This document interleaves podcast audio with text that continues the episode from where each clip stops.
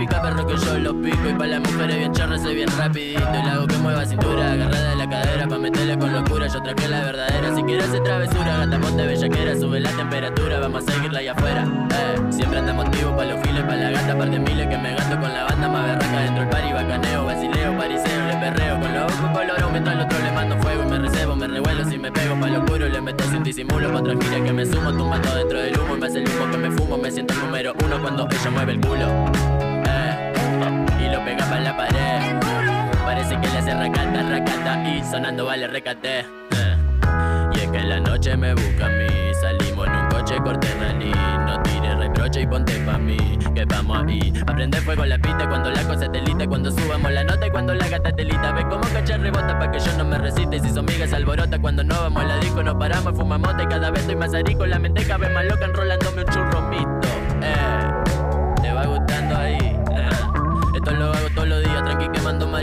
Siempre en la esquina y luqueando con la más fina. Yo le mando todo trapo, también le meto en la calle, aunque yo no sé si papu me permite dar detalle. 24-7 activo, endemoniado, todos prendemos, pa. Pregúntame si jodemos, le metemos con todo, todo, todo, todo, todo. Fuma uno fumando, todo, todo, todo, todo. Tomándome un tinto, todo, todo, todo, todo. La noche se prestó, la nota me explotó, la rica me mató, la base de tono. Tu novio mocho quebró y elegante la rosera. Porque somos Dishi, Dishi. Acá llueve la Mishi, Mishi. Lo alumbro con mi brillo, brillo. Ahora sí gato, pille, pille. Yeah, yeah, yeah. De elegante que lo que guay. Estamos claros, Perry. Papu DJ. Esto no es letra rutina.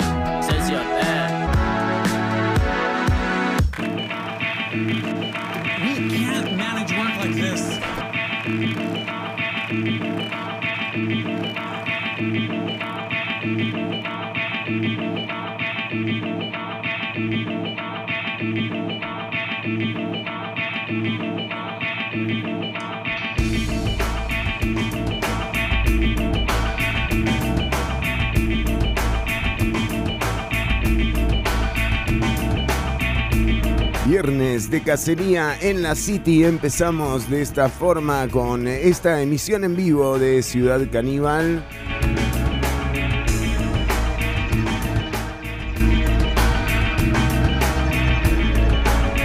Son las 10 con 5 minutos. Bueno, y qué semana de información.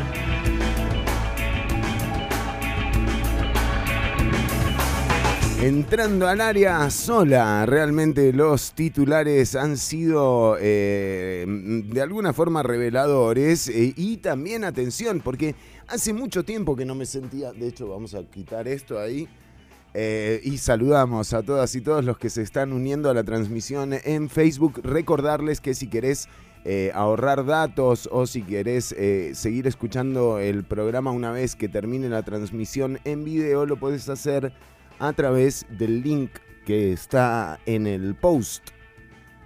Exactamente en la transmisión en vivo que estás viendo en este momento. Decíamos, eh, una semana especial, sin dudas, eh, se fue eh, dilucidando en varias noticias, ¿no? La primera, quizás la más importante para la semana que viene, tiene que ver con revisar el informe de la comisión que investigó los papeles de Panamá grandes papeles eh, y papelones. Recordemos que incluso el, eh, el bufete Mossack y Fonseca, eh, que digamos administraba una serie de sociedades y empresas fantasma en lugares donde o considerados como paraísos fiscales. bueno, justamente tenía una, una representación aquí en Costa Rica, de hecho eh, Otto Guevara estuvo en dicho informe de los papeles de Panamá y vamos a conocer mucho más de estos nombres de eh, costarricenses que aparecen en la filtración eh, de documentos más importante en términos tributarios y de mm, y de elusión y evasión y de lo que y de quiénes son los que realmente tienen las empresas en paraísos fiscales. Recordemos que incluso André Garnier, el eh, ministro eh, de la UCAEP en el, Ejecutivo, eh, tenía en las Islas Vírgenes varias, varias empresas consideradas como fantasmas o para eludir y evadir el pago de impuestos. Pero mientras tanto en el mundo eh, pasa todo lo contrario. El G7 se reunió esta semana justamente para establecer un acuerdo a través del cual le van a cobrar impuestos a las grandes empresas digitales, bueno, Google, Amazon, Facebook, entre otros, perdón que estoy hablando un poco en aerosol. Eh, decíamos que eh, en todo caso esta eh, tendencia que hay en el, en el mundo va justamente en pro de cobrar impuestos de manera justa y poder redistribuir. La única forma que tiene el modelo económico de redistribuir es cobrando impuestos. Y esto es lo que está pasando también en Perú. En Perú eh, se consolida la presidencia de Pedro Castillo, eh, fue electo popularmente. Por otro lado, también a Keiko Fujimori eh, ya la fiscalía le ha, pedido prisión preventiva para Keiko Fujimori, la otra contendiente de, de la elección en Perú. Y en El Salvador se presentó un proyecto de ley ya aprobado por el Congreso con mayoría oficialista del presidente Bukele para que se establezca el Bitcoin como una moneda corriente. Eh, bueno, con esto El Salvador se transforma en el, en el primer país en el mundo en aceptar eh, bitcoins como, eh, como moneda corriente. No vamos a hablar de Figueres, no sé por qué pusieron esa pista. ¿eh? Bueno, em, en todo caso, eh, sí, sí, esto, em, esto que, ocurre en El Salvador es, es una noticia interesante. Eh, vamos a estar ampliando, por supuesto, a lo largo del programa. También atención porque en Estados Unidos están ofreciendo marihuana, cerveza, y donas a cambio de que te vacunes. Así que digo, si vas a gastarte en un viaje, ya aprovecha directamente esto. El 70% de inmunización que pretendía el gobierno está lejos eh, de concretarse para el 4 de julio. Recordemos que Joe Biden hablaba de ese 70% eh, de mm, inmunidad de rebaño para el Día de la Independencia estadounidense. Bueno, parece que esto está lejos de suceder y por esto eh, las empresas y, bueno, no, en realidad, claro, sí, las empresas unidas al gobierno se, se, se, juntan para ofrecer, es que me parece graciosísimo, ¿no? O sea, que te ofrezcan un porro por vacunarte es increíble. Una de las primeras empresas en eh, ofrecer esto fue Krispy Kreme. A partir de marzo empezó a regalar donas a quienes se hubieran vacunado. Eh, también Tinder y, Bumble ofrecen acceso al premium de estas aplicaciones si comprobás que te vacunaste. Eh, bueno, en la cadena de supermercados Kroger, por ejemplo, hace un sorteo semanal de un millón de dólares. Y otros 50 ganadores eh, también participan de esto si es que te vacunaste. Así que bueno, incentivos sobran. Por otro lado, también hablando de Estados Unidos, ya salió la lista de países que recibirán eh, la donación eh, de vacunas de los Estados Unidos. Bueno, Costa Rica no está incluido en esta lista. Eh, se separaron los países, son 92 países en total los que van a recibir la donación de los Estados Unidos em, hay grupos, son eh, vacunas Pfizer, de hecho, las que van a donar. Se habla de 500 millones de vacunas a los que va a eh, acceder el gobierno estadounidense para donar eh, al mundo. esto tiene que ver con geopolítica, esto tiene que ver justamente también con que ya se está empezando a producir en Latinoamérica la vacuna Sputnik 5 eh, y también está llegando a distintos puntos del planeta la vacuna china de Sinovac y eh, bueno, Estados Unidos no quiere ser menos y por esto está eh, enviando esta cantidad de vacunas. los países que van a recibir en, en América Latina son Bolivia, Nicaragua, Honduras, El Salvador y Haití. Eh, esos son eh, algunos eh, de los países latinoamericanos. También hay algunas islas caribeñas, de hecho, Dominica, Guyana.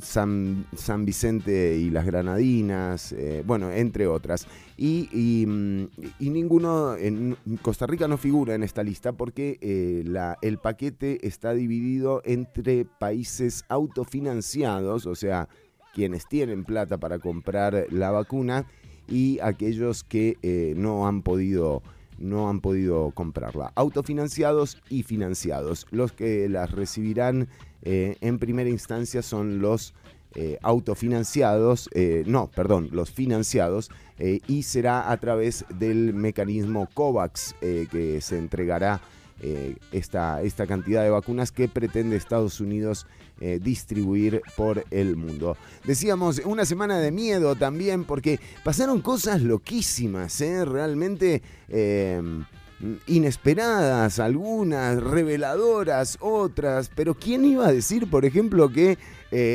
por ejemplo, Pedro Muñoz iba a terminar apoyando a Villalta, ¿no? ¿Qué sé yo? Son cosas medio raras que ocurren eh, en la actualidad política eh, nacional, ¿no? Y esto era lo que decía Pedro Muñoz. ¿Quién dice algo al respecto, más allá de lo que dijo Villalta?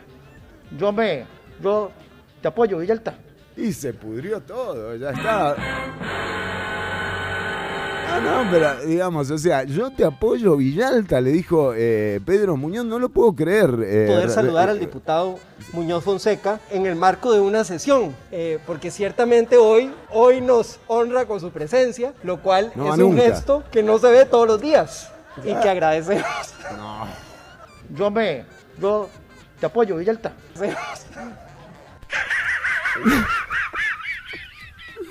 Bueno, eh, sí, cosas rarísimas fueron ocurriendo eh, eh, durante esta semana y también se está discutiendo en el plenario ese proyecto de ley a través del cual se pretende exonerar del pago de impuestos a inversores, a pensionados, inversionistas extranjeros que vengan al país ya incluso o sea, la policía contra las drogas, ya han hecho varias, varias, eh, varias anotaciones los cuerpos especializados alertando de que este proyecto de ley podría llegar a traer eh, una a convertir a Costa Rica en una especie de paraíso eh, fiscal. Digo una especie porque todavía no, queda muy claro mm, eh, qué, alcance tiene el proyecto, pero por ejemplo, entre las exoneraciones está, y esto es una buena noticia para vos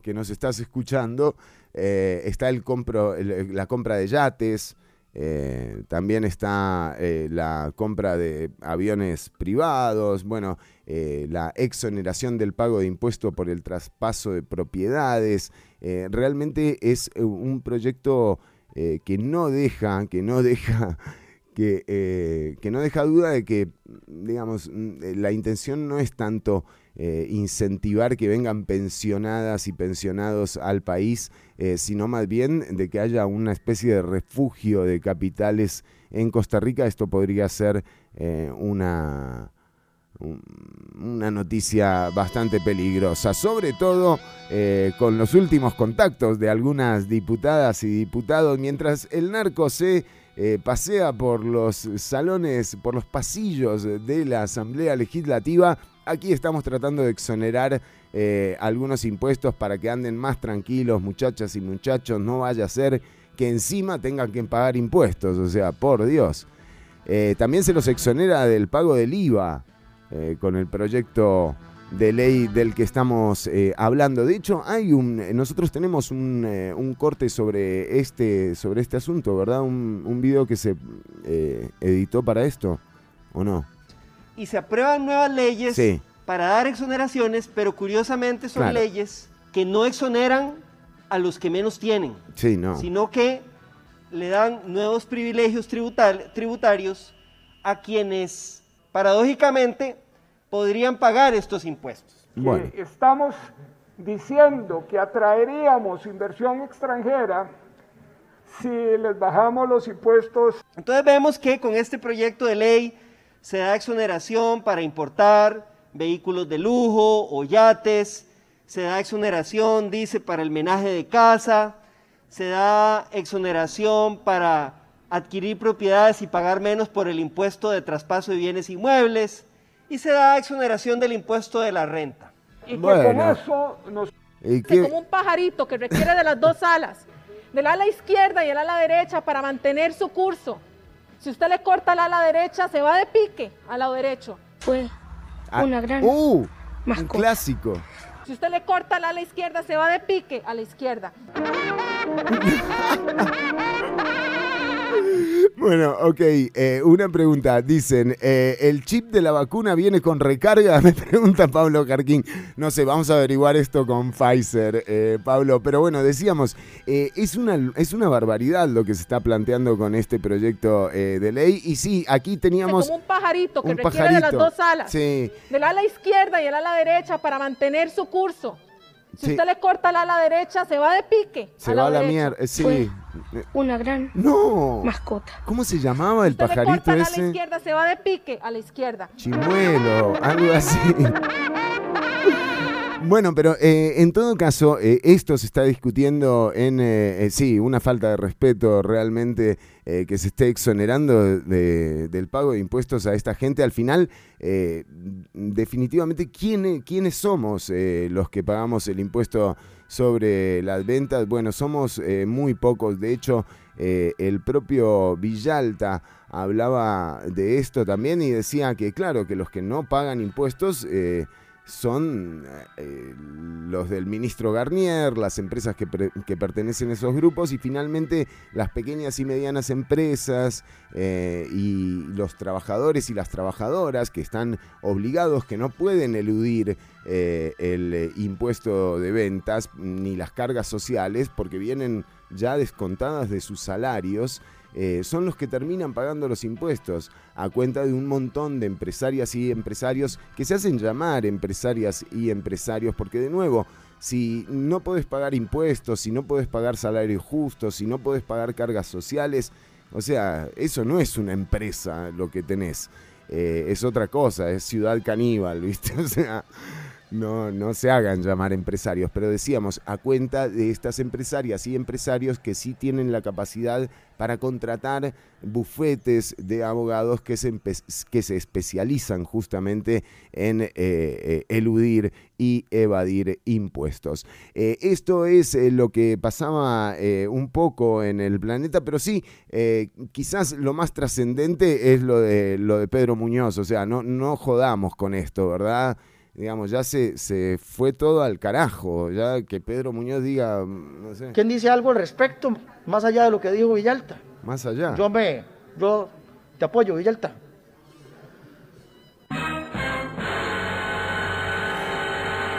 Curiosísimo, y las curiosidades no terminan aquí, queridas amigas y amigos que nos están eh, escuchando. Por supuesto, los invitamos a participar en en la transmisión, a lo largo de la transmisión pueden dejarnos eh, sus mensajes en el 72713149, también eh, acá en eh, el Facebook, en los perfiles y en los posteos de las transmisiones. Y recordá que podés seguir escuchando el programa a través del enlace que está en el mismo link en unabulla.com, unabulla radio y Nova Hits radio, así que Seguí escuchando porque se viene muy buena música, música de viernes. Estamos rey pa'l party como nunca. Voy a aprovechar que no está Ortuño hoy. Y vamos con Nicky Nicole. Colocao. Ya venimos con más Ciudad Caníbal.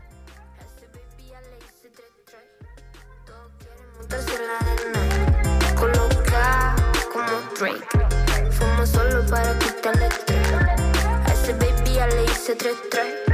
Todos quieren montarse en la night. Mambo con The Stray a la cuenta de file. Apagamos los focos like business life. Vivimos holiday, nada que lamentar. Te miro coloca a mi vida restart. Todos quieren estar.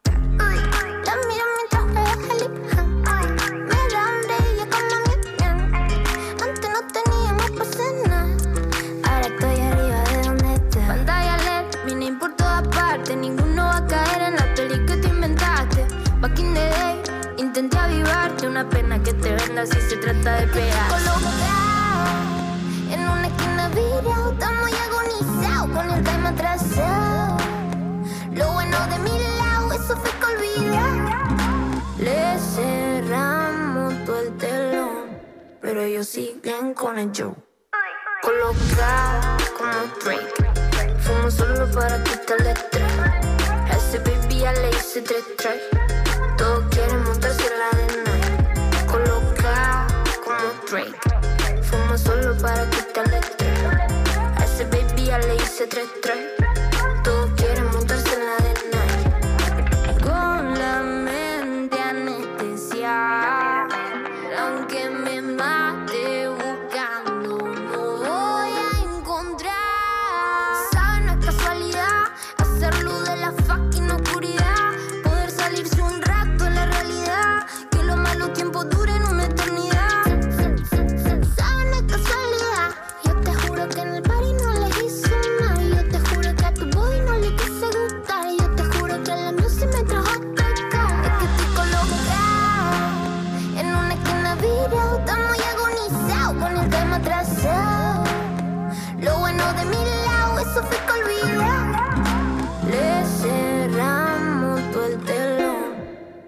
si bien con el yo.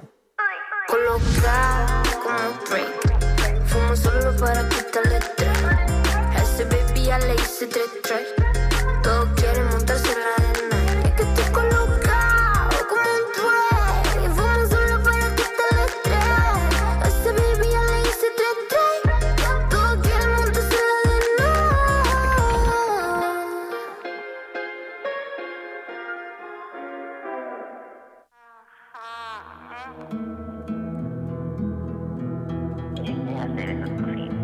Estás escuchando Ciudad Caníbal.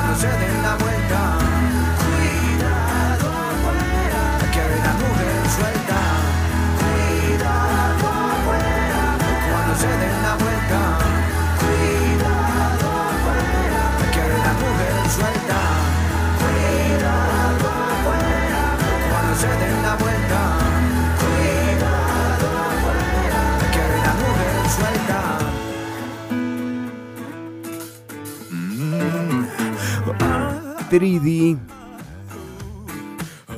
Música nacional y el tema cuidado afuera. Bueno, nuevas eh, noticias también que tienen que ver con la elección 2022 en Costa Rica.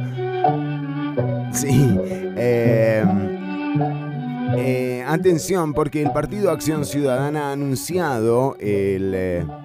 La fecha para su convención será el próximo 8 de agosto. A su vez, también el partido eh, tiene mm, una nueva precandidata a la presidencia, la ex ministra de Justicia, Marcia González, eh, anunció su candidatura. Eh, con ella, Carolina Hidalgo y Welmer Ramos estarían a esta altura, digamos, disputándose eh, la candidatura del partido Acción Ciudadana que se realizará el próximo 8 de agosto. Eh, con el requisito, eh, o sea, es abierta, es parecido a lo de liberación, ¿no? Abierta, pero al ir quedas inscrito, afiliado al partido. al otro día te puedes desafiliar también. Y ya vimos los resultados que le ha generado a Liberación Nacional. Bueno, de hecho, cuando hablamos el miércoles pasado aquí en el programa con Rolando González, lo que nos decía o nos daba a entender, por un lado, era eh, que, era una barbaridad, que hubiese eh, partidarios o incluso él habló de, de funcionarias. Con Fernando trabajamos Nada que ver, no me metan en esos bailes. Em, digo, que había altos rangos del PAC que se habían acercado a las tiendas de Liberación Nacional eh, para, para, votar. Eh, yo le pedí los nombres, él me dijo que el jueves los iba a decir, bueno, al final no sé ni quién es.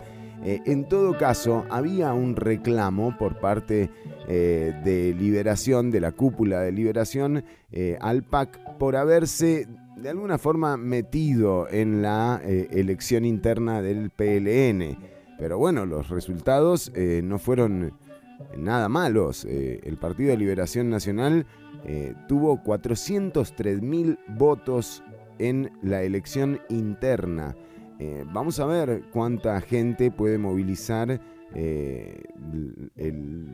los otros partidos, ¿no? Porque, bueno, así como el PAC planteó para agosto, también la Unidad Social Cristiana tiene que hacer eh, el anuncio de la fecha de su interna. Y atención porque el PAC eh, cobra 5 melones solamente por ser eh, presidente. Al, al, final es la más barata de todas, la candidatura del PAC. Digo,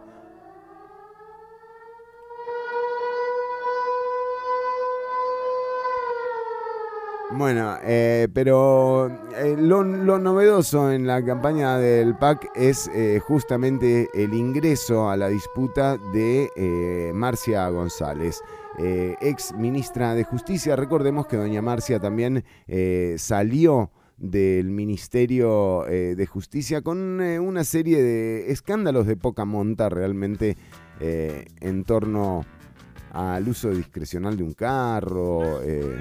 También hubo un asesor que había pasado unas fotos porno, unas cosas muy pequeñas como para esto, pero doña Marcia eh, renunció en su momento, ahora es precandidata eh, del partido Acción Ciudadana. Vamos a escuchar a Mick Jagger con Lenny Kravitz. Use Me.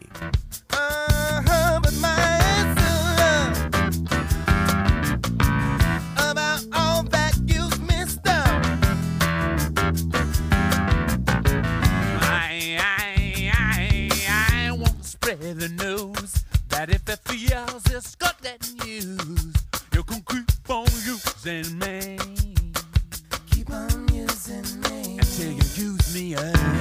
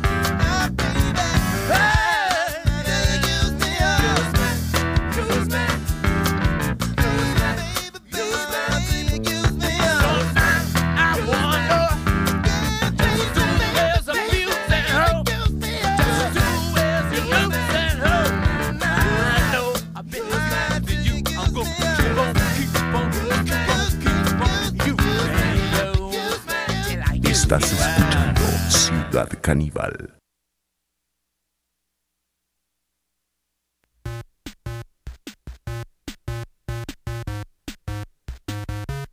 Con Fernando, con Fernando trabajamos juntos. Estoy totalmente de acuerdo con eso, aunque yo no soy parte.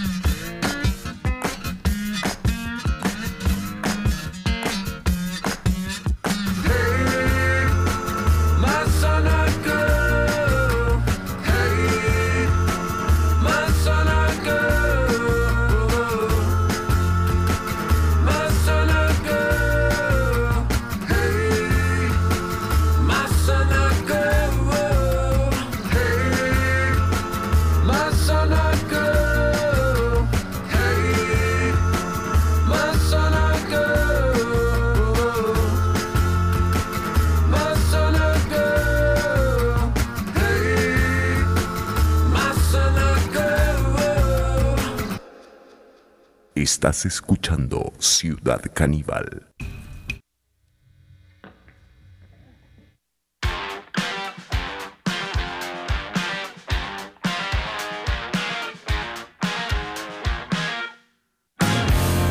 Mire, para que le haga uno algo, tiene que fumar una hectárea.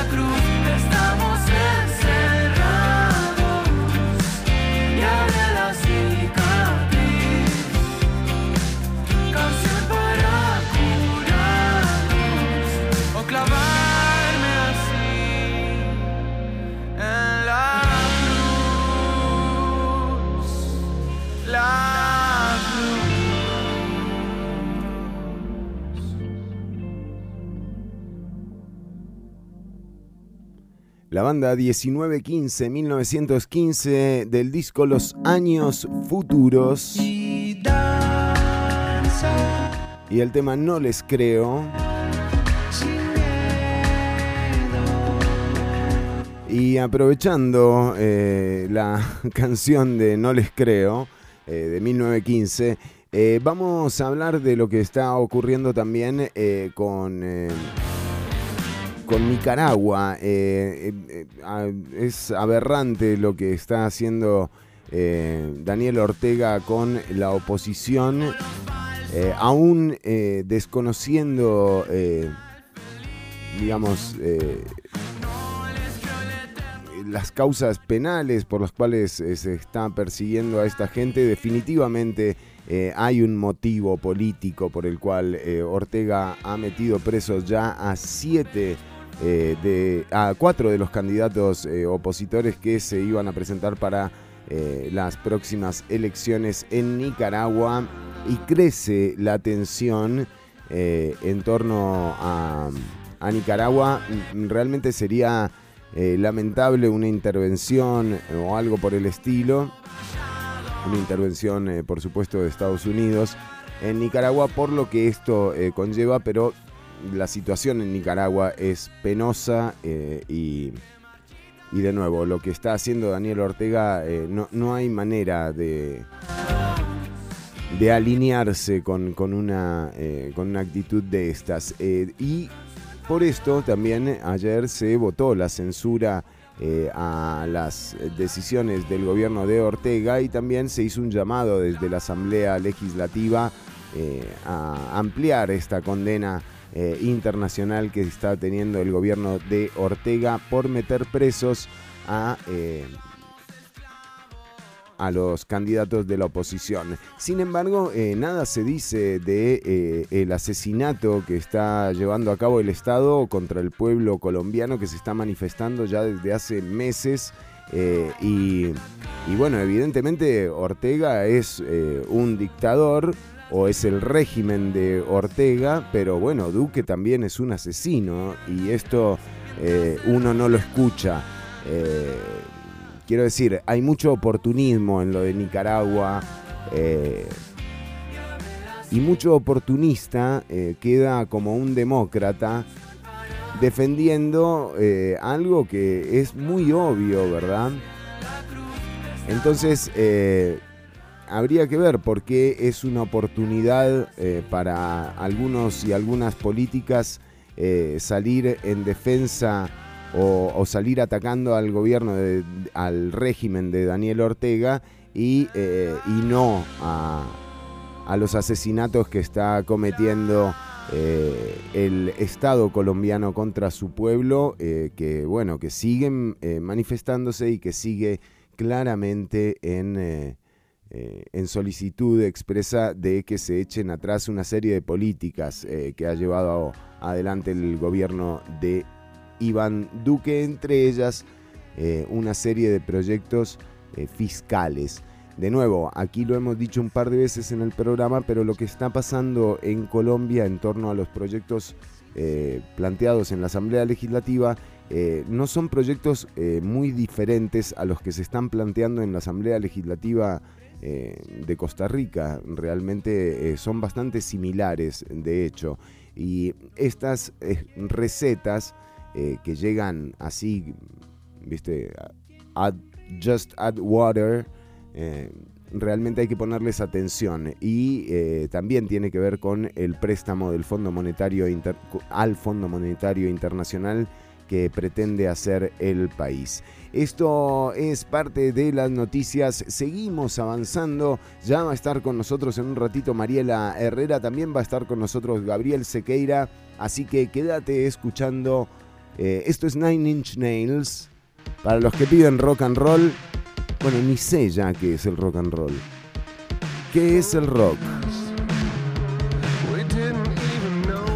Y atención, me dicen que eh, sí, que mañana es día de feria, señora, y en el, les tenemos eh, para usted mañana qué es lo que va a haber en, en la feria eh, del agricultor. No se lo pierda, realmente, o sea... Porque hay uchú, hay maracuyá, hay pitaya, hay guanábana, hay carambola, hay pejibaye. Hay de todo.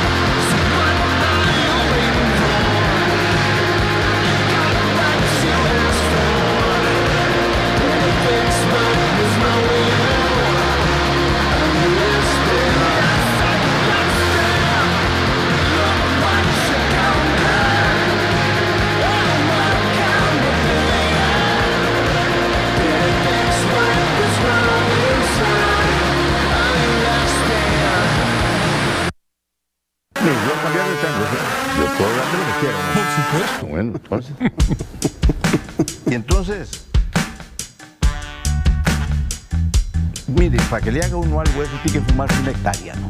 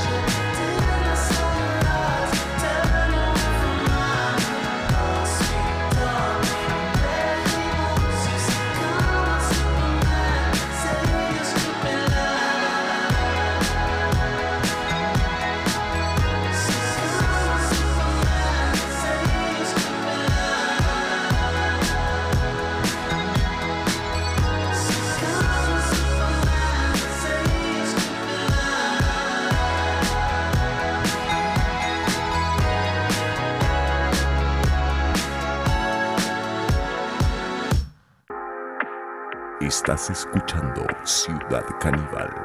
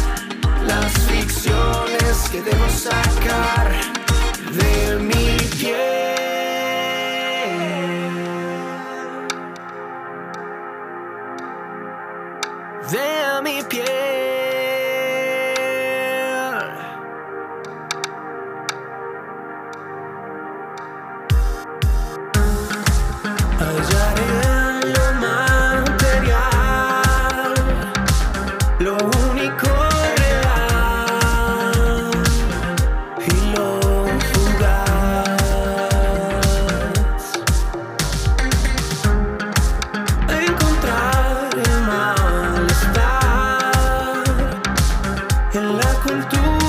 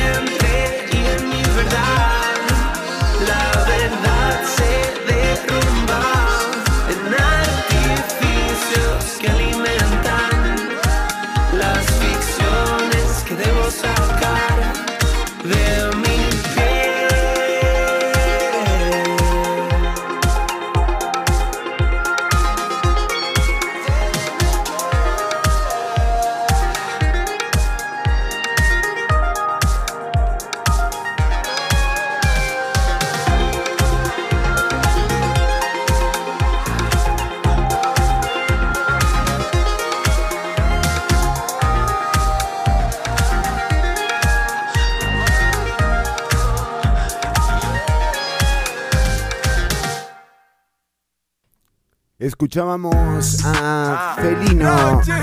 Taurino es eh, también música nacional. ¿Cuánta música nacional hemos puesto eh, hoy? tuya, te vendió sueños. Eso, Eh, y no es el caso de esto que está sonando, pero eh, atención, porque eh, decíamos que además eh, del PAC hay otros partidos que tienen que establecer eh, su fecha de eh, la convención. Y uno de ellos es el partido Movimiento Libertario, que sí, surge, es como la secuela de la secuela de la secuela de la secuela. Eh, y también tienen un candidato, ¿se acuerdan el candidato del Mustang que aparecía con los pantalones apretados? Eh, bueno, resulta que eh, ahora el señor Carlos Valenciano ha lanzado ya su candidatura Y vaya que si la ha lanzado, ¿eh? vamos a estar hablando en un ratito nada más sobre esto y también algunas informaciones que tenemos. Ya va a estar Gabriel Sequeira con nosotros contándonos, parece que el miércoles que viene está convocado un paro nacional de labores de autobuseros y del transporte público y taxis.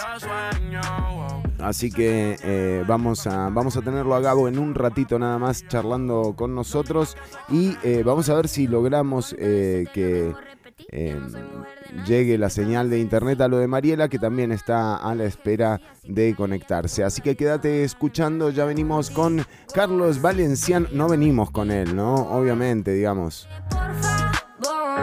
Pero sí, vamos, vamos a analizar un poco la campaña de don Carlos Valenciano.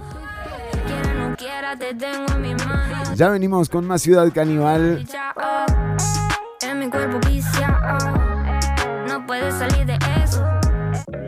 Catriel y Paco Amoroso. Ok. Ok. Ok. Ok. Mire, para que le haga uno algo, eso tiene que fumarse una hectárea. Fumando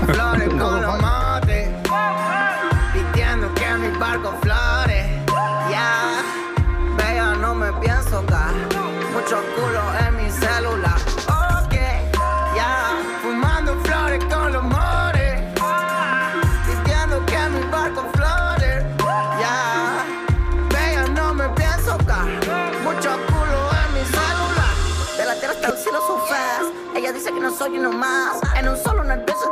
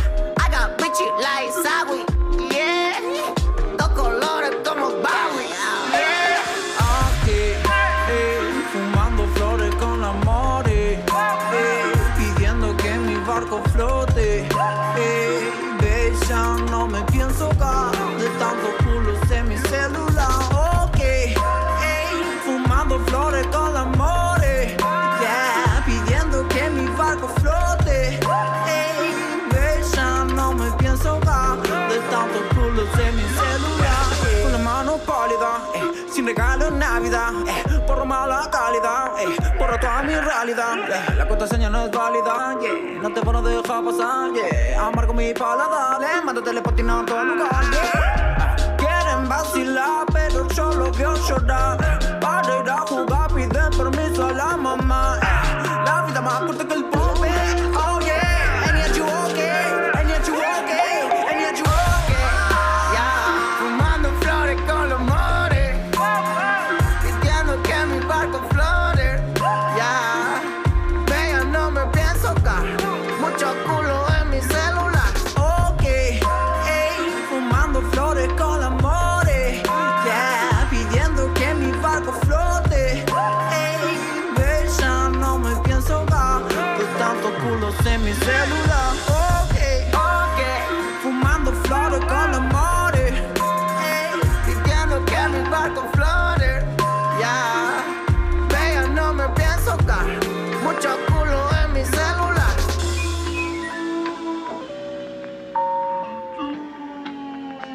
Catriel y Paco Amoroso en este tema que fue un hit, bueno, total. eh, y se llama OK. Muy bueno, muy bueno lo de eh, Catriel también. Buen guitarrista, buen gusto para tocar, está todo bien. Bueno, y de nuevo nos encontramos aquí con la imagen, eh, esclavizándonos a esta imagen. Eh, seguimos eh, recorriendo un poco la actualidad. Qué sorpresa, ¿eh? Qué sorpresa el, eh, el comercial, la campaña que tuvo, que empezó ya, empezó de hecho con una... ¿Cómo le va? Gabriel Sequeira está con nosotros. Le damos la bienvenida. ¿Qué tal? ¿Qué tal? ¿Cómo estás, Fer? En todas, en todas. En todas. Qué bueno, qué bueno. Tengo entendido que usted nos va a comentar sobre el paro que está convocado para el miércoles. Correcto, correcto. Sí, aquí traigo esa noticia fresquita de lo que es el paro para el miércoles, pero vieras que ni la computadora, yo no sé, como que hoy tomó vía propia, quiso como actualizarse, dijo ya estoy harta, necesito actualizarme y ahí está cargando, entonces ya ahorita les llego con el dato. Muy bien, y nosotros sí vamos a empezar a recorrer esto que es la, la nueva campaña que salió eh, de Carlos Valenciano. Uy, sí. Qué fuerte, señor David. Muy fuerte, ¿eh? Mirá, casa la onda. O sea, viene la señora esta que. Pobre señora, o sea. Está, sí, ¿verdad? está reagüevada, no, no responde nada. No, y me encanta porque, digamos, está tan bien hecho el mensaje y todo, porque yo capté, o sea, wow. Muy grosso, ¿eh? Y les digo, eh, especialmente, eh, hay un, hay muy bien producido, ¿no? O sea, te digo, onda Netflix. Por supuesto, sí, tipo Netflix, tipo películas de Marvel y todo. ¡Wow! Esa es mi parte favorita. ¿Qué pasa si ese otro no es un político? Soy Carlos Valenciano, soy empresario y conmigo se les acabó la fiesta a los políticos. O sea, suave un toque. Ahora, eh, ahora, suave un toque, eh, Carlos. O sea, ¿cómo entra la política odiando a los políticos? Es, hay una contradicción ahí grande. ¿eh? Sí, terrible, terrible. Vieron que esa fue la parte que no entendí. Todo estaba muy bien si lo hubiera comprado hasta que él habla. Raro, ¿no? O sea, eh, particular. Pero bueno, eh, ahora, eh, qué lástima que prendieron fuego los cuadros esos, ¿no? Porque estaban lindos los cuadros.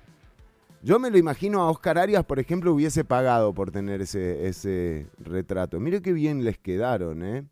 Quedaron mucho mejor de lo que están ahora. Y yo pensaba más bien que esos eran los cuadros que están ahí en la asamblea, que, que no sé, que yo tengo entendido que a todos los presidentes les pintan un cuadro de eso, ¿cierto? Es correcto, en el salón de expresidentes hay para todos. Ahora, hay un par de excluidos, ¿verdad? Que no sé eh, cuál será el motivo, digamos. Eh, no eh, está, sí, está Laura Chinchilla, pero muy escondida ahí como, ¿no? A la derecha, vean que la sacan de plano la sacan de plano muy rápido a Laura Chinchilla, ¿eh? y ni siquiera la, ahí, ahí volvió, ahí volvió Laura. Bueno, claro, eh, mm, y, bueno, ¿quién, ¿quién falta ahí, digamos, de presidentes? O sea, falta Monge no está, ¿verdad?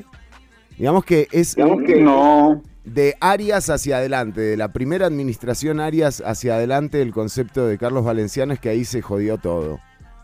Exactamente, ese es el mensaje. Y la señora ahí, muy así, ese es el pueblo de Costa Rica. Eso yo lo capté hace de una vez. Sí, totalmente, muy, muy crudo. Eh, sin embargo, sin embargo, sin embargo, se presenta como un outsider, ¿no? Que es eh, una estrategia eh, claramente utilizada por, por algunas tendencias políticas. y habrá que ver qué es lo que prende fuego cuando prende fuego eh, esas administraciones, ¿no? Porque recordemos que si algo eh, logró, por ejemplo, Oscar Arias fue ser reelecto, ¿no? Eh, habrá que ver si Carlos Valenciano, de nuevo, con esto más bien nos está haciendo un daño, está captando a una parte del electorado y habrá que ver si le alcanza con el impacto de, generado por, por la campaña que, empezó. Exacto. Bueno, y eso es un comentario así, una, un criterio así demasiado ya personal, pero yo creo que él está captando el público, ese mismo público que va obstinado este, y dice, vamos a arrancar este, las manecillas esas de los peajes, vamos con todo.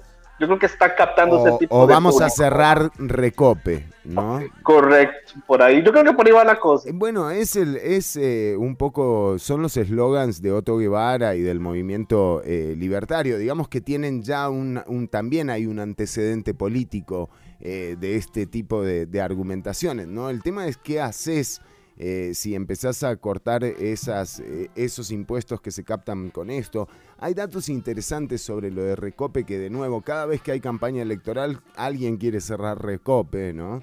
Em, y digo, hay datos interesantes sobre Recope que nos pasó el eh, economista y diputado y precandidato también a la presidencia, Welmer Ramos, y nos decía don Welmer eh, que bueno, que a pesar de los impuestos que se cobran en Costa Rica, el combustible no es el más caro de América Latina.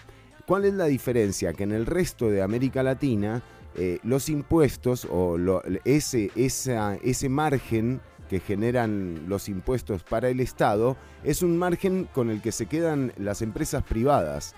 Entonces habría que analizar eh, muy bien eh, lo que es Recope para, digamos, no embarcarse muy rápido en estas propuestas, ¿verdad? que tienen o sea, que están teñidas de eso, como de pura intención, ¿verdad? De puro efecto especial, de puro eh, fuego de fondo, muy Netflix. Correcto. Muy Netflix todo. Pero que en realidad el contenido es algo que ya conocemos, ¿verdad? Eh, y, no sé si se diferencia mucho, por ejemplo, de las políticas que se implementaron después del primer gobierno de Arias porque eh, lo que vimos fue justamente cómo fue ingresando un plan eh, de, digamos, de, aceptar las leyes del mercado con más facilidad que, eh, bueno, que, que, generar un Estado que atienda a todas y a todos por igual. Entonces, correcto. digo, no sé si es tan diferente finalmente lo que plantea el, amigo, el amigo valenciano eh, que dice no ser político. Además, y digo, la solución es política. Eh, eh, no hay otra, ¿verdad? O sea, a menos que querramos un régimen como el de Ortega o algo así, ¿no? En donde haya alguien que determine quién puede ser candidata o candidato y quién no. aquí, Exactamente. Aquí si tenés 40, 49 millones de colones en el bolsillo sin hacer nada, podés ser candidato.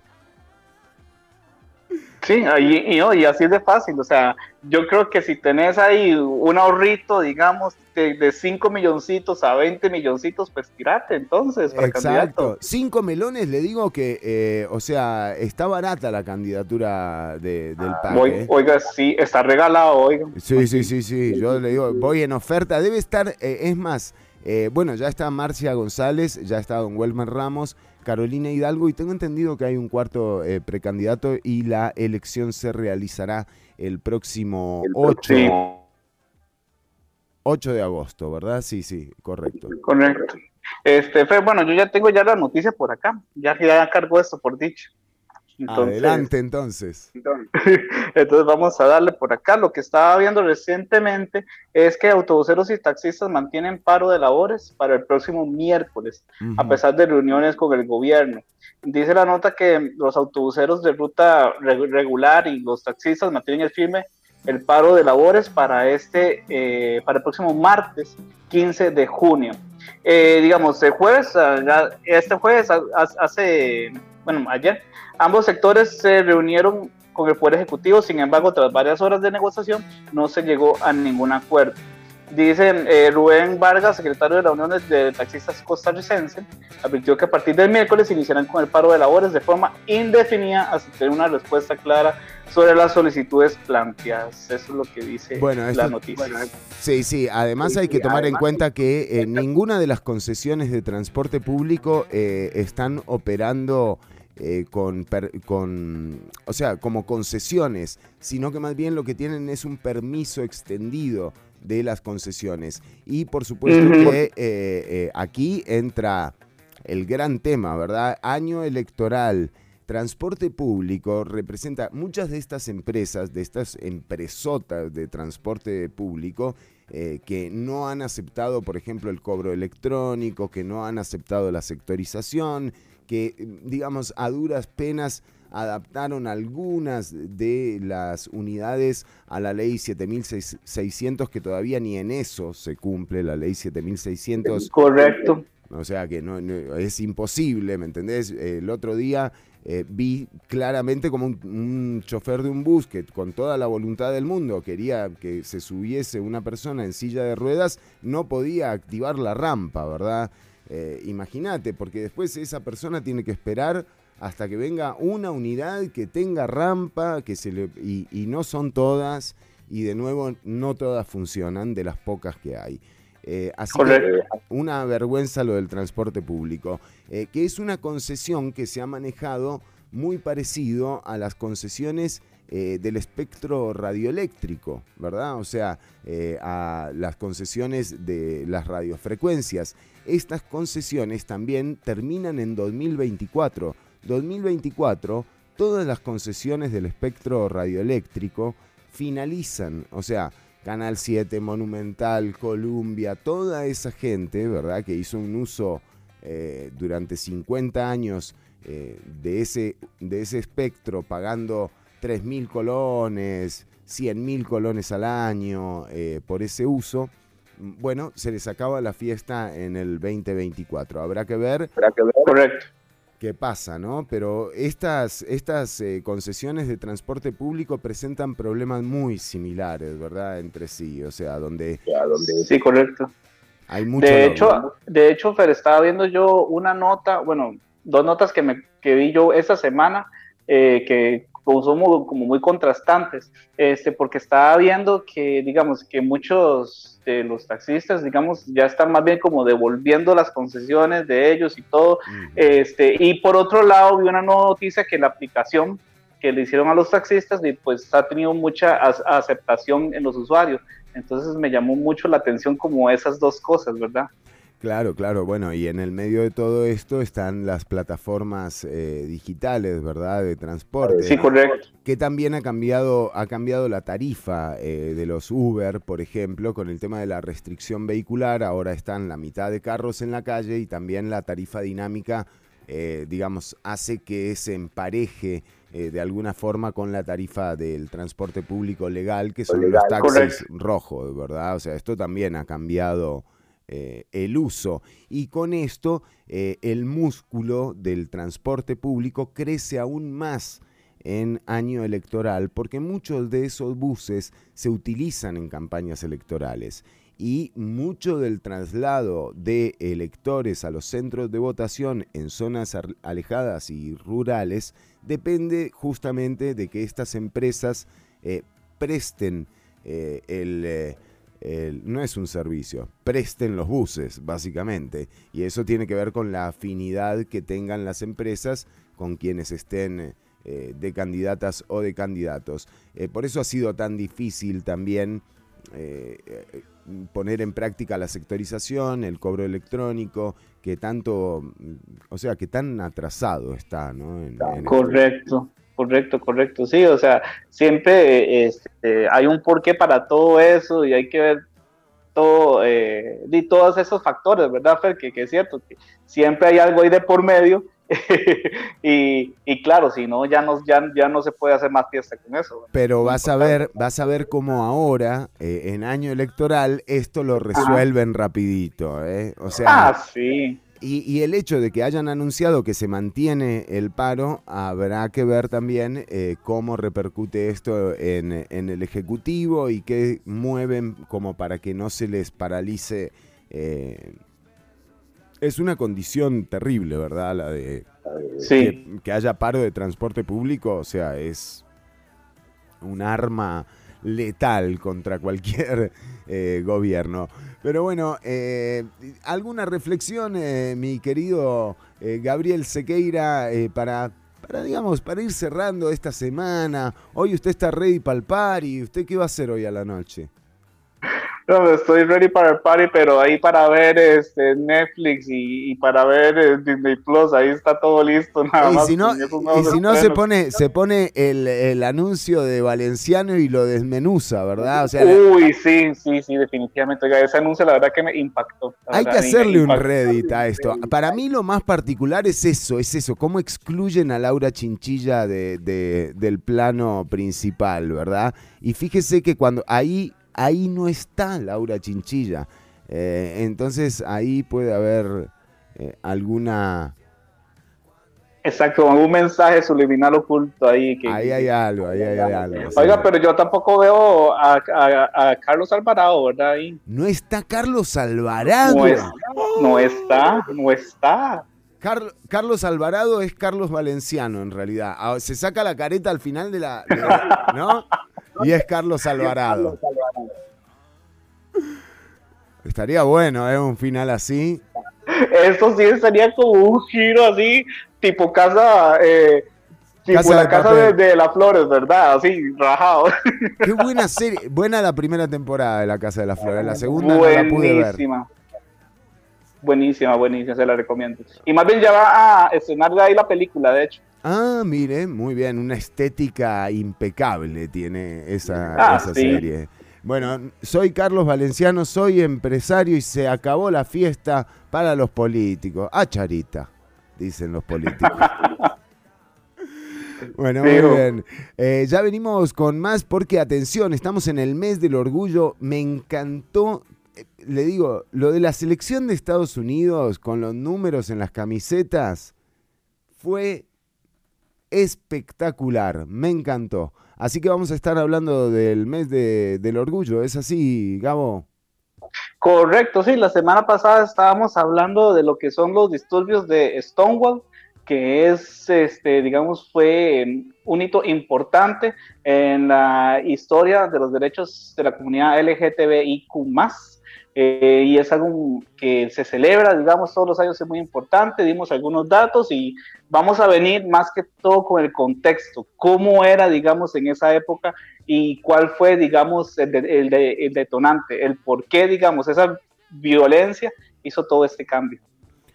Así que vamos a estar eh, charlando de esto en el bloque que viene. Eh, quédate escuchando, seguí escuchando a través eh, del enlace que está en el post, el link que está en el post. Y un saludo también para la gente que ha estado atenta, para David, para para Sebas, un abrazo para Andrés. Dos por uno la oferta para ser precandidato, dice Andrés Jarquín.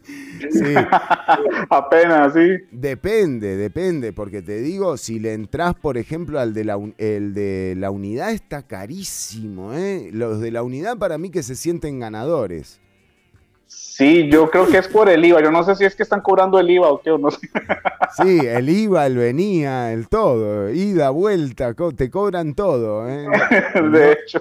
No te salvas de una. Ya seguimos con más programa, Mes del Orgullo. ¿Y eh, qué hora es? 11 con 26 minutos. Y vamos a ver si logramos tenerlo un ratito eh, a, alguien que nos hable sobre este proyecto de pensionados e inversionistas que se está votando en la Asamblea Legislativa.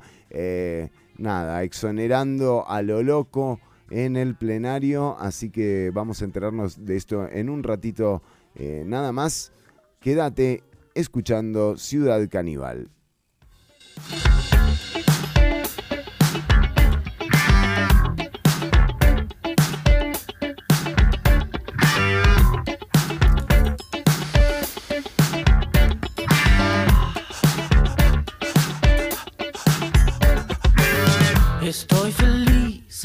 Estoy en TV y todos hablan de mí.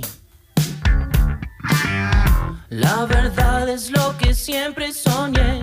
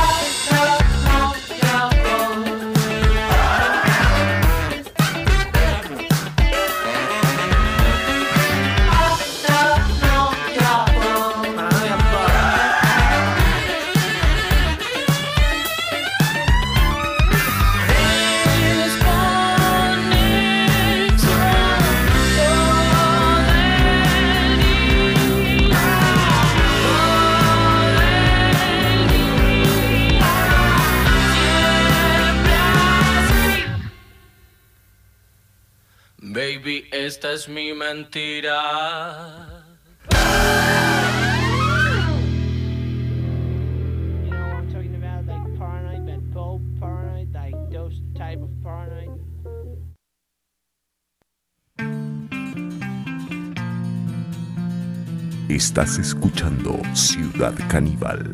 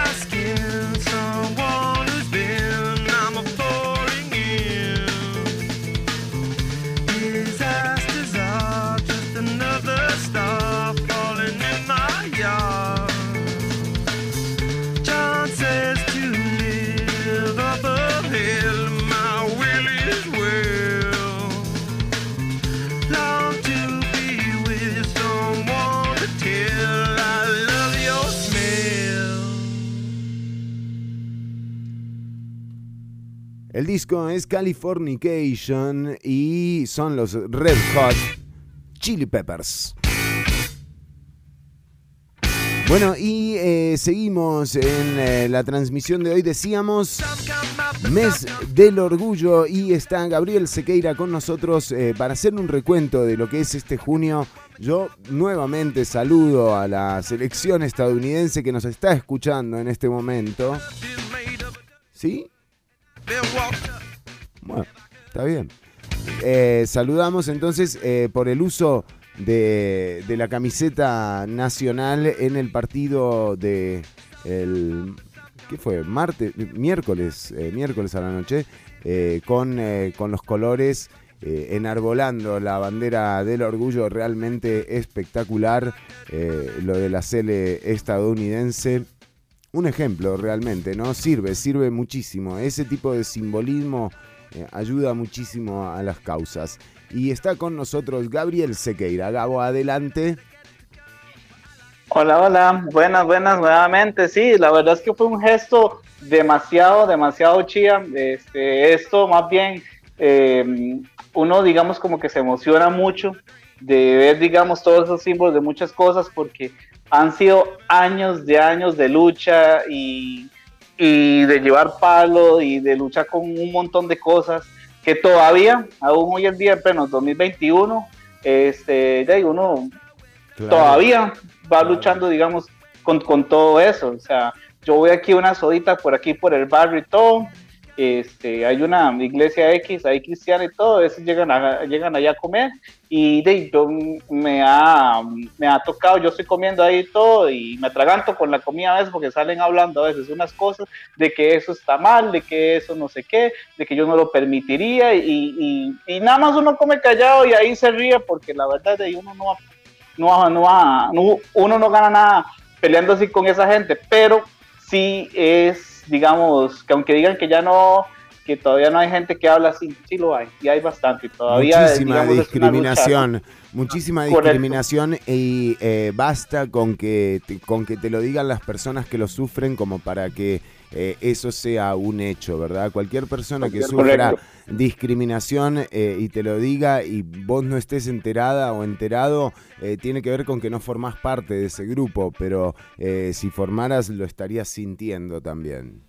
Correcto, correcto, por ahí va la cosa. Entonces, no es una cosa de moda, no es una cosa de ahorita, de visibilizar, porque no es así. Bueno, vos dabas la fecha el otro día, estamos hablando de finales de los 60, ¿verdad? Correcto, fue el 28 de junio de 1969 que ocurrieron los disturbios de Stonewall y ahí fue que comenzó todo. De hecho, este, yo quería comenzar con esto porque vamos a hablar de lo que es el contexto, qué era lo que pasaba en Estados Unidos en 1960. Bueno, resulta que prácticamente las personas homosexuales diversas y lesbianas, transexuales, también este, prácticamente éramos forajidos, o sea, no teníamos derecho absolutamente a nada. Este, de, nosotros éramos como lo peorcito de todo, o sea, éramos eh, personas sin derecho, eh, totalmente teníamos que escondernos para hacer todo tipo de actividades que la contraparte heterosexual podía, ¿verdad?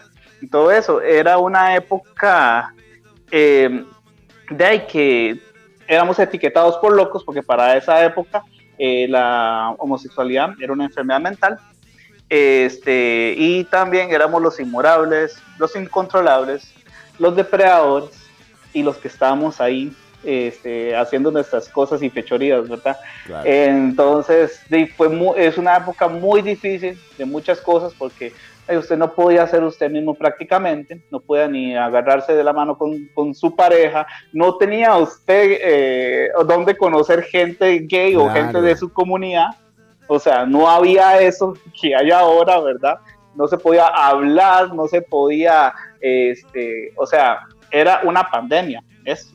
Claro, claro, claro, claro, totalmente aislada estaba la comunidad. Correcto, totalmente aislada.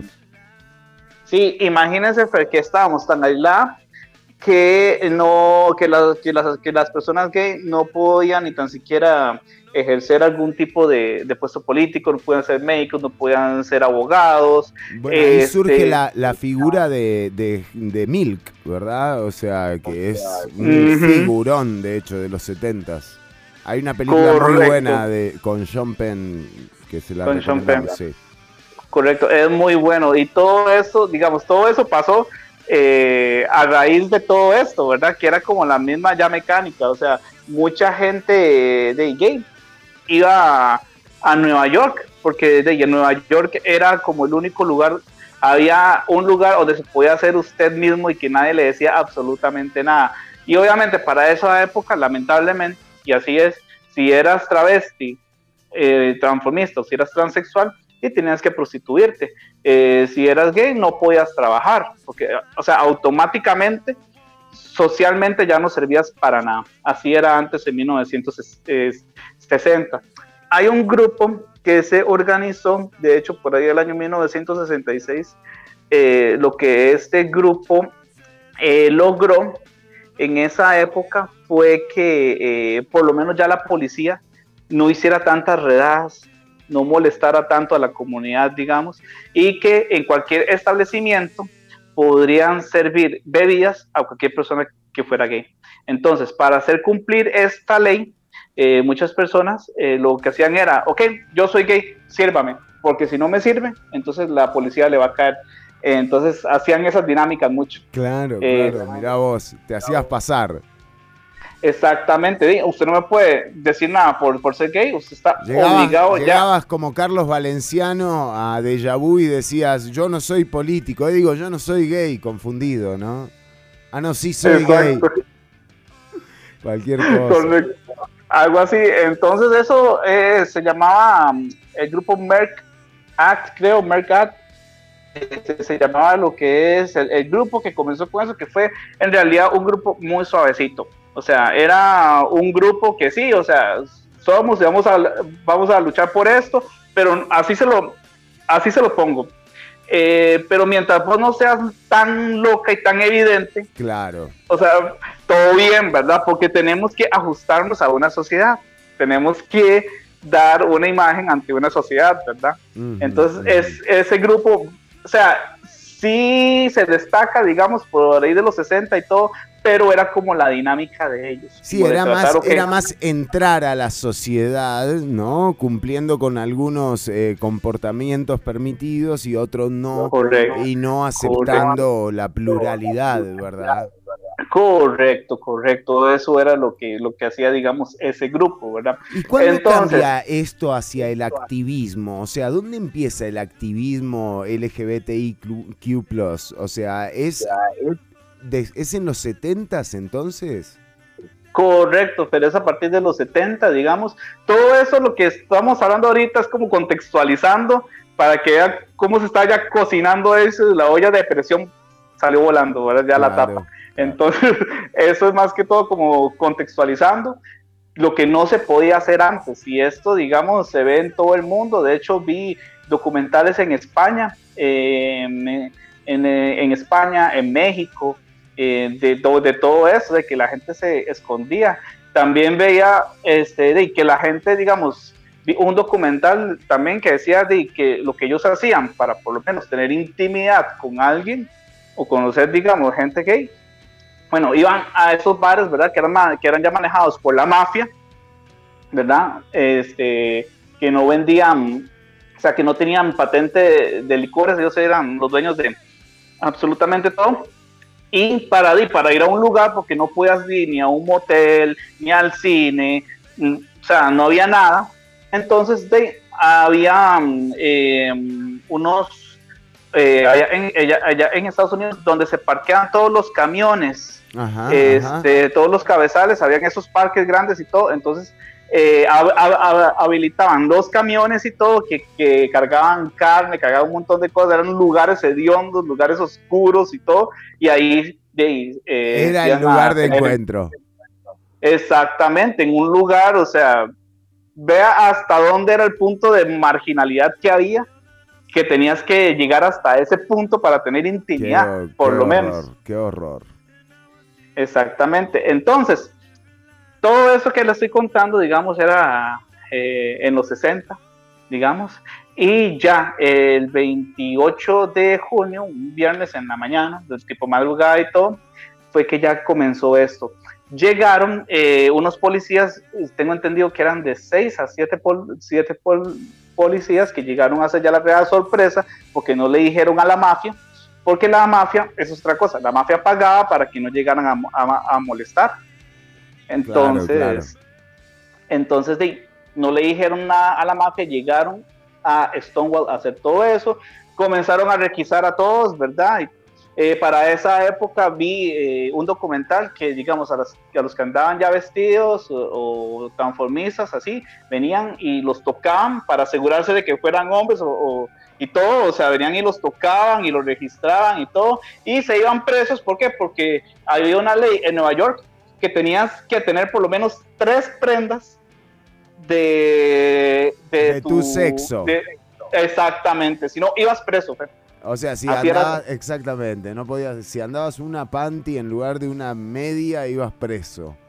No, es, impresionante. Y, pensar que esto, o sea, uno dice, fue hace 40 años, pero en realidad es ayer. Eh, o sea, en el tiempo histórico. hace poco. Es muy poco tiempo y, y eso se siente constantemente, ¿no? Cuando, por ejemplo, un tema como el matrimonio igualitario entra a ser un debate electoral. Menos mal que esa, eh, que esa discusión se superó y cuanto antes vayamos superando eh, las discusiones que tienen con eh, la inclusión, con la soberanía de decidir lo que pasa en los cuerpos de cada uno, sobre la soberanía que tenemos cada uno en decidir cómo pasamos nuestro tiempo libre, qué sustancias consumimos, eh, todas esas libertades, conforme las vayamos planteando y regulando, eh, justamente van a salirse de la discusión política y eso enriquece justamente las campañas electorales. Qué dicha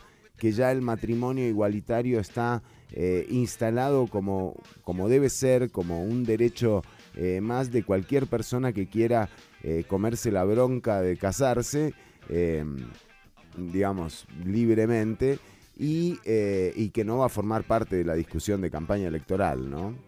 Correcto, sí, eso es una salvada, y la verdad sí que yo había escuchado que querían hacer un referéndum y no sé qué yo, o sea, ¿cómo van a poner un referéndum algo que, de que, que por ley de, yo puedo casarme, yo puedo, yo puedo elegir la persona con quien me voy a casar y nadie tiene que decidir si puedo o no puedo legalmente hacerlo. Claramente.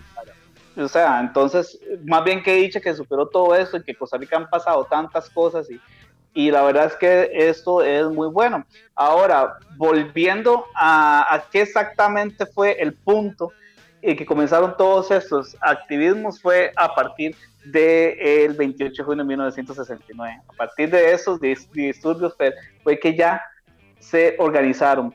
Al el punto de los disturbios, digamos, llegaron esos cinco policías y todo, y ahí todo arrancó porque habían a una, porque estaban ahí arrestando a una muchacha ahí lesbiana, eh, y ella pidió ayuda, por favor, ayúdenme.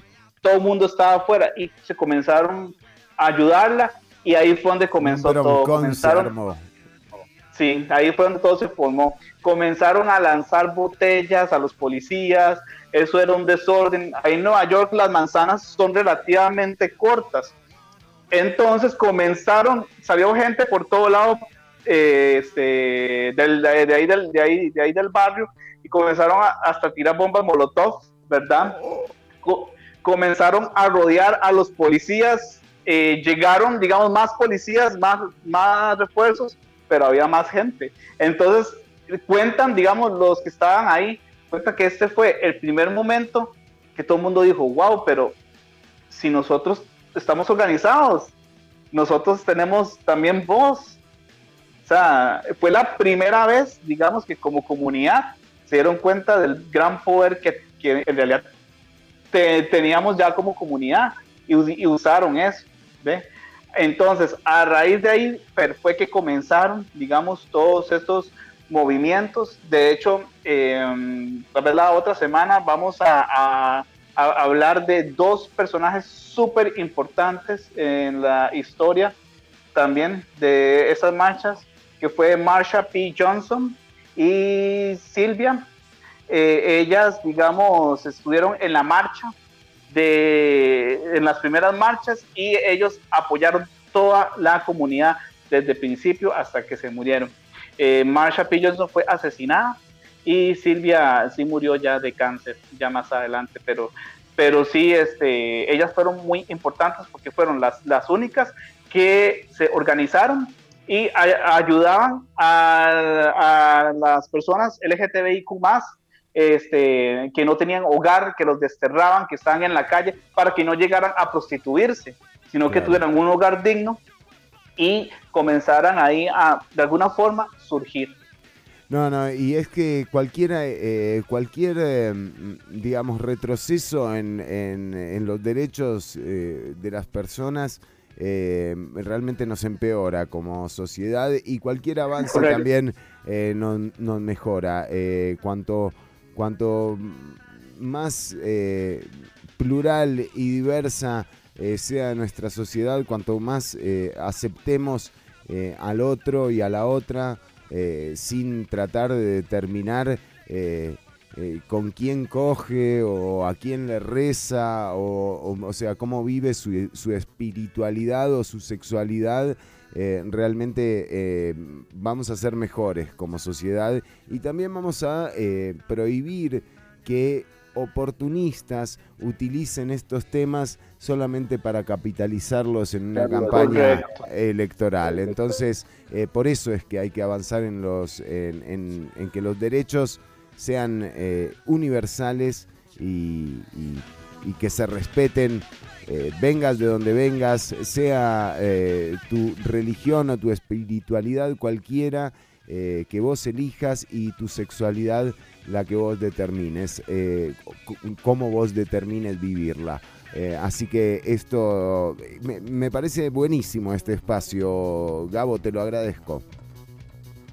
No, gracias a usted, Fred, de verdad, por dar el espacio y todo, porque eh, para mí es importante que la gente conozca, digamos, todo este contexto del porqué de muchas cosas esa, digamos, es la razón que yo le explico, digamos, a mucha gente gay que dice, ay, es que la marcha no me representa. Pues, si no te representa, pues anda vos y te representasen.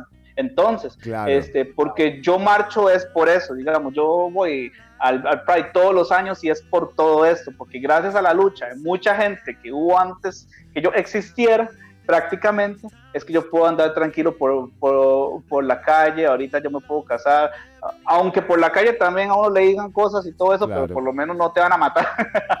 Bueno, y pasa también, ¿verdad? Pero hay, ajá, y pasa, y pasa, y hay, y hay países que todavía pasa. Vea, no, no nos vayamos muy lejos, vean lo que pasó el año pasado cuando atacaron ahí a, a, a unas, a unas trans en San José eh, de que les tiraban cosas eh, eh, y todo, o sea, eso pasó recién el año pasado.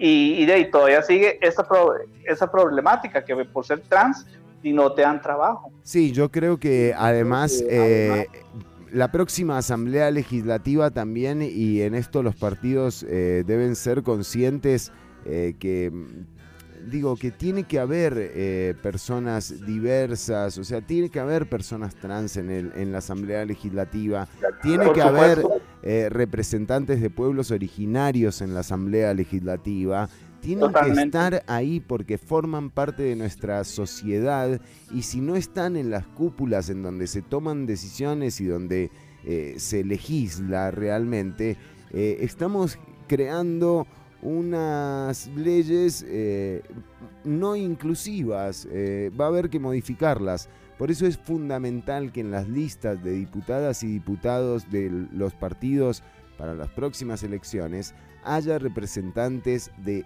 todas las comunidades que conforman eh, a la sociedad, porque de esa manera va a haber una legislación muchísimo más armoniosa, así que tiene que haber personas trans eh, ojalá que haya personas trans.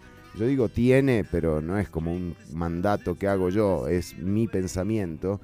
Eh, correcto, correcto. Y tiene que haber también representantes de los pueblos originarios eh, porque si no, todo esto no ha servido de nada. Básicamente. Correcto, correcto. Y es un retroceso totalmente, es un retroceso, muchas cosas. Y, y, y, me, y también es una falta de respeto hacia muchas luchas, digamos, que hubo y todo. Y, como yo digo, y todo eso también se daba en un contexto, digamos, en que, en que también estaba eh, los derechos equitativos, también los derechos de la mujer, eh, los derechos de la gente de, de, de, de raza negra, todo eso ayudó, digamos, a la comunidad a todas esas luchas, ¿verdad? Ayudaron. Entonces, este, y todavía, y todavía queda mucho por hacer, pero ya que hemos eh, avanzado algo, bueno, el próximo paso es eh, justamente abrir el juego eh, de los lugares de toma de decisiones eh, para que haya esa participación real y no se quede solamente en eh, la bandera, en el número de la selección, que, también, que es una maravilla, me encanta, pero hay que, hay que dar ese otro paso, que es el de tener representación, el de eh, que haya participación plural y diversa en la toma de decisiones. Gabo, llegamos al final del programa. Sí, sí, llegamos al final, se lo fue rapidísimo. Bueno, pero nos encontraremos el próximo viernes con mucho más. Eh, Mariela Herrera, que no se pudo conectar, les manda saludos a todos. Eh, y eh, por supuesto, eh, nosotros estaremos pendientes de lo que ocurra. La semana que viene es una semana movida. Ya Gabo anunció el tema del paro de funciones del transporte público, taxis y buses para el miércoles. el miércoles que viene también en la Asamblea Legislativa se va a dar a conocer el informe de los papeles de Panamá, un informe que tardó cuatro años en conocer esta Asamblea Legislativa eh, la filtración de documentos eh, tributarios que ligan al eh, bufete Mossack y Fonseca en Panamá con una serie de eh, empresas fantasma o sociedades instaladas en las Islas Vírgenes, en Seychelles, en Bahamas, en estos paraísos fiscales donde personas como el exministro André Garnier tienen empresas que eluden y evaden impuestos eh, en, eh, digamos, sin tomar en cuenta justamente que son los impuestos la única forma de redistribuir. Así que este miércoles, Claro, miércoles. importante sesión de plenario para dar a conocer esto. Se van a dar a conocer nombres. Ahí estaba el nombre de Otto Guevara. Eh, no sé si estará el de Carlos Valenciano, pero bueno. eh, vamos a ver si el próximo cuadro que prende en fuego no es el de él. ¿Verdad? Sí, sí, sí. Yo no soy político. Y entonces. Pra, pra, pra. Bueno, sí, y, eh, y el lunes a las 10 de la mañana nos encontraremos nuevamente con otra emisión de Ciudad Caníbal en vivo. Hasta ese momento quedan a merced de la actualidad y la noticia. Gabo, un placer. Eh, el placer es mío, de verdad, muchísimas gracias y saludos a todos los caníbales, a toda la audiencia. Muchísimas gracias por escucharnos y por estar aquí con nosotros. Eh, cuídense mucho, porfa, sigan cuidándose. Este, ahí va la vacunación y todo, pero nosotros tenemos que seguir igual cuidándonos. Ayer, gracias. ayer, ayer llegó otro lote de vacunas de Pfizer. De Pfizer. Lle- Llegó Sí. al- el país llegó a 2 millones y medio de dosis recibidas, superando la meta establecida. Es un poco lo que, lo que habíamos eh, comentado hace semanas en el programa. El, el país va muy bien eh, en términos Correcto. de vacunación y ahora se habla que incluso se podría llegar en agosto a eh, un número, eh, digamos, interesante en el que se podría hablar de una posible inmunidad de rebaño. Veremos si estos objetivos se cumplen eh, y con esto el propio gobierno supera su pronóstico de llegar a la inmunidad de rebaño en diciembre. Una, una gran noticia, sin duda. Sin duda alguna, hecho. Bueno, Gabo, nos encontramos el próximo lunes a las 10 de la mañana hasta el momento y recuerden pueden escuchar este episodio y los episodios anterior- anteriores en el podcast en Spotify, en Anchor, en unabulla.com y en Nova Hits Radio. Un saludo para todas y todos. Caras, conchetas, miradas, berretas y hombres encajados en Fiorucci. Oigo dame y quiero no te metas. ¿Te gustó el nuevo Bertolucci? La rubia, tarada, bronceada, aburrida, me dice. ¿Por qué te pelaste? Yo, por el asco que da tu sociedad, por el pelo de hoy. ¿Cuánto gastaste?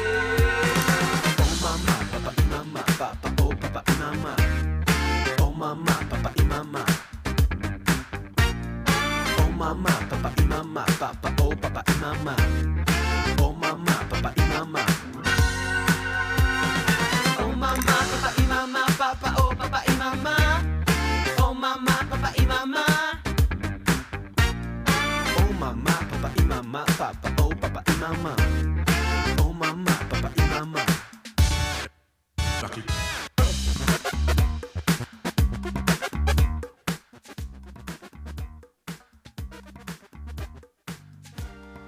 Aquí una edición más o menos de Ciudad Caníbal.